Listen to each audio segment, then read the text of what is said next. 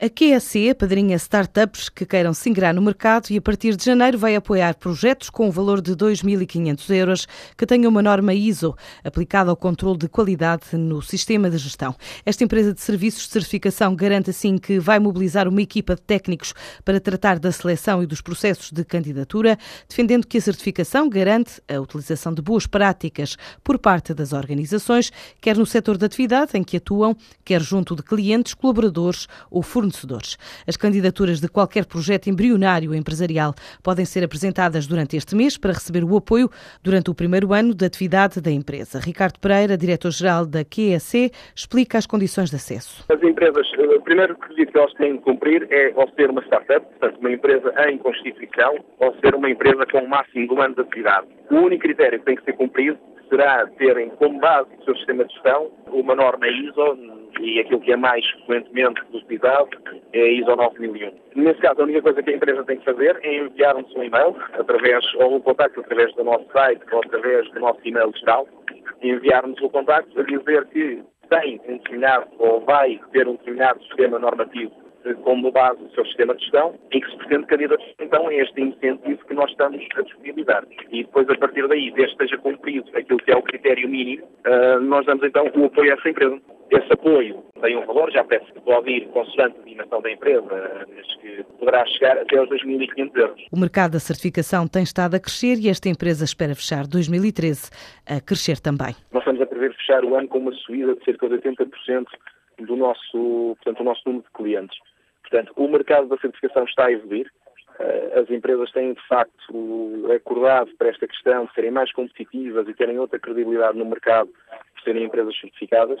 Portanto, o mercado, de uma forma geral, cresce, nós estamos a crescer uh, um bocadinho acima daquilo que é a média do mercado. A QEC é de origem inglesa, está instalada em Portugal e em mais 26 países.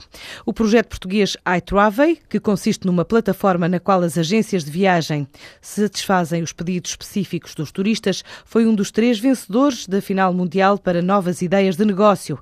Esta ideia, desenvolvida por sete jovens sediados em Aveiro, foi contemplada com 10 mil euros numa campanha de crowdfunding que que vai à sede da Google, em Silicon Valley, em São Francisco. Vai ter acesso a mentores e empreendedores de topo mundial para ajudar no desenvolvimento do projeto e poderá mostrar o que faz no evento Lunch Conference. A campanha da iTravel deve ser iniciada em janeiro no Indiegogo, um dos sites mais populares de crowdfunding do mundo. A portuguesa DAI foi distinguida como empresa ribatejana do ano pela Associação Empresarial da Região de Santarém, NERSAM, por ser uma das mais modernas refinarias de açúcar do continente europeu.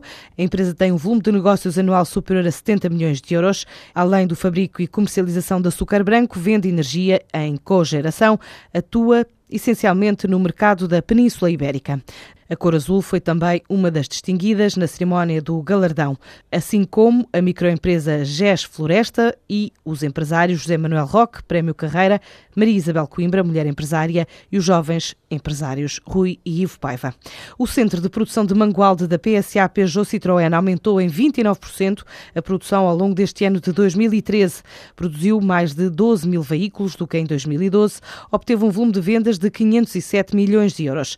Em comunicado, a empresa revela que encerra a atividade do ano com uma produção de 56.713 veículos contra os 49.940 modelos Citroën Berlingo e Peugeot Partner produzidos o ano passado. Já as exportações aumentaram 20% e atingiram o valor de 485 milhões de euros. Os principais destinos dos carros fabricados em Mangualde foram países europeus, mercados da América do Sul e também do norte de África.